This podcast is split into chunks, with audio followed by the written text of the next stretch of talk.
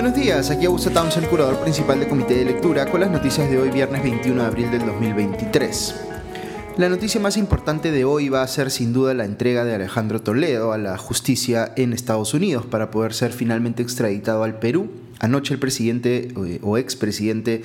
difundió un video en el que se le escucha decir que efectivamente se va a entregar hoy a las 9 de la mañana, como había ordenado el juez Thomas Hickson, pero que no sabe cuánto tiempo pasará en la cárcel de allá y quién o cuándo irán a recogerlo para traerlo a nuestro país. Acto seguido, dice Toledo en este video que, abro comillas, no le corro a la justicia, pero le pido por favor no me maten en la cárcel, déjenme luchar con nuestros argumentos, cierro comillas. Creo que esta afirmación no debe tomarse en sentido literal, es decir, Toledo no está diciendo que corre riesgo de ser asesinado en una cárcel peruana, lo que está queriendo decir más bien, eh, en línea con lo que había declarado antes su esposa Elian Karp, es que espera que su juicio en el Perú se acelere, que avance rápido, digamos, para que no vaya a ocurrir que por su edad o su condición de salud eh, Toledo pueda llegar eh, al final de sus días sin tener una sentencia definitiva y recluido eh, solo con un mandato de prisión preventiva. O quizá esté empezando a preparar una estrategia legal de ir por el camino del indulto humanitario basado pues en su avanzada edad o alguna enfermedad degenerativa o terminal. Él mismo ha declarado que está luchando contra los remanentes del cáncer. Naturalmente Toledo todavía piensa que puede salvarse de una sentencia condenatoria que con sus, entre comillas, argumentos va a poder ser absuelto por la justicia peruana. El pedido de celeridad digamos que es válido y algo que razonablemente puede exigir cualquier justiciable, pero lo más probable que ocurra eh, eh, en este caso es lo contrario a lo que prevé Toledo, es decir, que por la solidez de las imputaciones en su contra y la evidencia que la sustenta, es eh, bastante previsible que Toledo reciba una sentencia condenatoria.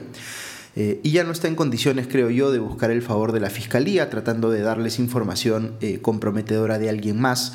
Después de estar tanto tiempo prófugo de la justicia, esa oportunidad ya se le pasó. Toledo puede querer hablar de otras personas para desviar la atención respecto de sí mismo, pero en este caso él es el pez gordo, si me perdonan la expresión coloquial. Eh, el expresidente que tiene que caer por, como les decía, la contundencia de las acusaciones en su contra. Dicho ese paso, dice Toledo en el video que, eh, eh, ese video que les estaba comentando, que entre comillas no le corro a la justicia, pero lo que ha estado haciendo estos años es literalmente correrse de la justicia peruana, usando todo tipo de artimañas legales para evitar ser extraditado. De hecho, como les comenté en el podcast de ayer, eh, Toledo presentó un recurso, entre comillas, de emergencia ante la Corte de Columbia tras enterarse de que el juez Hickson había dispuesto por segunda vez que se entrega a la justicia, pero ese recurso fue rechazado. Incluso la jueza eh, Beryl Howell del Distrito de Columbia lo calificó como un, entre comillas, último y desesperado intento, eh, last ditch attempt, como se dice en inglés, eh, llamando la atención además sobre el hecho de que la defensa, la abogada de Toledo, digamos, dijo textualmente en la audiencia con el juez Hickson que no iban a presentar más recursos legales y sin embargo lo hicieron.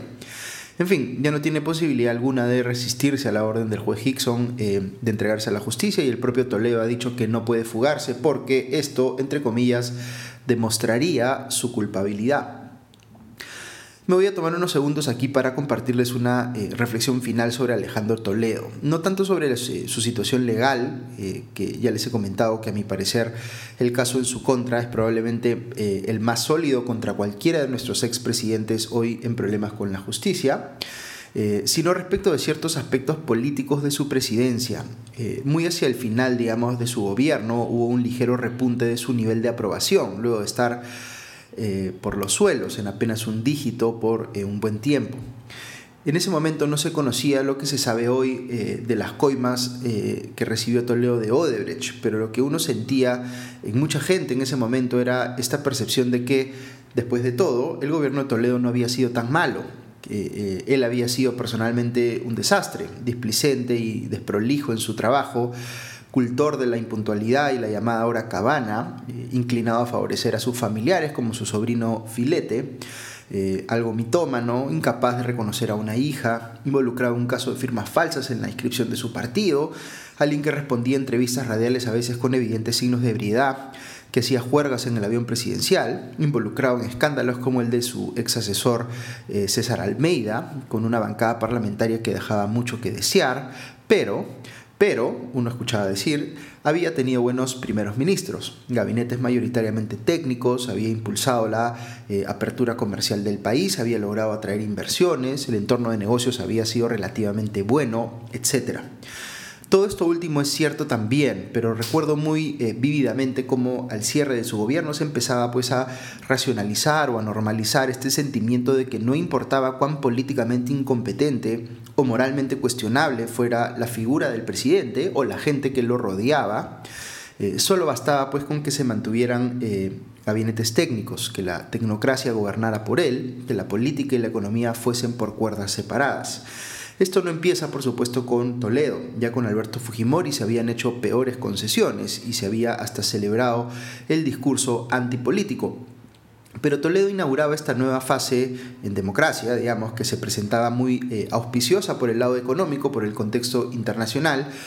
eh, pero que fue una fase en la que nos fuimos acostumbrando a aceptar el detrimento gradual en el frente político, porque nos sentíamos cómodos con la solvencia tecnocrática de los sucesivos gobiernos, más allá de quién los liderara o con el respaldo de qué tipo de bancada o de partido. Eh, hasta que un día eso dejó de ser así, la tecnocracia ya no fue más la última línea de defensa y cuando vimos lo que había quedado en la política nos dimos cuenta en manos de quién habíamos dejado el país, luego de pensar por tanto tiempo que eso sería irrelevante y eh, eh, en cuanto se mantuviera digamos la regularidad de los buenos gabinetes. Creímos que eso nos iba a acompañar por siempre y que en ausencia de buena política la ciudadanía en general iba a acompañar indefinidamente ese status quo si la eh, tecnocracia fuese mínimamente funcional que la gestión tecnocrática, que indudablemente sí trajo resultados muy positivos, sería suficiente para mantener a todos tranquilos. Pero luego las cosas se pusieron más complicadas, el contexto internacional se deterioró, luego vino la pandemia y los electores salieron a decir queremos política, queremos políticos no tecnócratas que interpreten mejor lo que necesitamos hoy y hagan algo al respecto. Y cuando esa fue la exigencia, vimos que el país no tenía mucho decente que ofrecer en términos de oferta política. Ya en retrospectiva podemos señalar que ninguno de los políticos que fue elegido presidente desde Toledo, incluyéndolo a él por supuesto, ha salido bien parado en cuanto a su situación frente a la justicia. Todos tienen cuentas pendientes, salvo quizá el que no fue elegido. ¿Qué dice eso sobre nosotros y sobre lo que hemos tolerado todo este tiempo? Pues que preferimos hacernos de la vista gorda de muchísimos problemas mientras nos sentíamos cómodos con tener una tecnocracia mínimamente funcional, hasta que no la tuvimos porque empezamos a operar bajo la idea de que el poder real estaba en los tecnócratas y no en los políticos, hasta que nos dimos cuenta de que eso no era así, o no podía serlo así indefinidamente, que la única manera de mantener la buena marcha de un país es tener una oferta sostenible de buenos políticos, y que eso es justamente lo que asegura una buena tecnocracia en el tiempo, y no al revés. Pues ahí está nuestro reto actual y es impostergable. Queremos seguir siendo gobernados por políticos como Toledo, aun cuando ofrezcan gabinetes técnicos, o podemos aspirar como país a algo mejor que eso, digamos, a no ser gobernados sistemáticamente por delincuentes. Pues ahí les dejo la reflexión. Ok, me disculpan que me he extendido un poco con la reflexión esta mañana, pero la detención e inminente extradición de Alejandro Toledo es algo que lo ameritaba. Complemento muy rápidamente con algunas otras noticias. Keiko Fujimori reveló ayer que le han detectado un tumor que necesita cirugía para removerlo, pero que no revelará eh, mayores detalles y se mantendrá en reserva hasta que esto ocurra, que será la próxima semana. Ojalá le vaya bien en su operación, que es lo que cabe desearle a cualquier persona que enfrenta una situación médica delicada. Eh, el anuncio se da, sin embargo, en un contexto en el que Keiko Fujimori enfrenta también una situación política y legal delicada por el caso de lavado de activos contra el ex secretario de, eh, general de Fuerza Popular, Joaquín Ramírez, y la posibilidad de que éste haya aportado dinero de fuente ilícita como financiamiento a su campaña. Investigación que todavía requiere pues, explicaciones claras de parte del partido. Eh, pronta recuperación para ella. Eh, en el caso de Betsy Chávez se realizó la audiencia sobre el pedido de prisión preventiva en su contra por 18 meses. El juez Juan Carlos Checli escuchó los argumentos de los abogados, tanto de Chávez como de los exministros eh, investigados como presuntos cómplices en el caso de golpe de Estado de Pedro Castillo, es decir, Willy Huerta, Roberto Sánchez, eh, pero el magistrado eh, dijo que recién va a dar a conocer su fallo sobre este tema el miércoles de la próxima semana. Betsy Chávez intervino ella misma en la audiencia para decir que lo expuesto por la fiscalía, abro comillas, no solo son argumentos que carecen de toda lógica, sino que son falsedades, cierro comillas lo que ya eh, ha complicado mucho, digamos, su situación de cara a lo que termine sentenciando el juez Checkley, eh, son los videos que se han difundido de Chávez coordinando con Pedro Castillo minutos antes de que éste saliera en televisión anunciando su golpe de Estado, lo que hace parecer que estaba pues metida ella en toda la planificación de ese mensaje.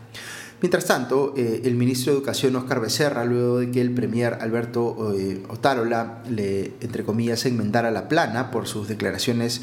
sobre la Comisión Interamericana de Derechos Humanos, a la que calificó de un, eh, entre comillas, adefesio, Becerra ha salido a decir que, abro comillas, seguiré diciendo lo que pienso, cierro comillas lo que será celebrado por quienes ya aplauden el sentido de sus declaraciones recientes, pero eh, políticamente se lee como un desafío abierto al Premier Otárola. Su comentario eh, puntual en el evento de la Municipalidad de Lima eh, en el que estuvo fue, abro comillas, voy a seguir diciendo lo que pienso y creo que es bueno y si a alguien no le gusta, lo siento mucho, cierro comillas. Imagino que Otárola va a elevar este tema a la presidenta Dina Boluarte y si Becerra sigue estando pues en el gabinete generando este tipo de polémicas, sabremos cuál es el poder relativo que tiene este último en el actual gobierno. Eh, mientras tanto, el embajador peruano en la OEA, Gustavo Adriansen, dijo sobre Becerra que, abro comillas, si no está de acuerdo con el gobierno, que dé un paso al costado. Cierro comillas. Ok, eso es todo por hoy. Que tengan un buen día y un buen fin de semana y ya nos escuchamos pronto. Adiós.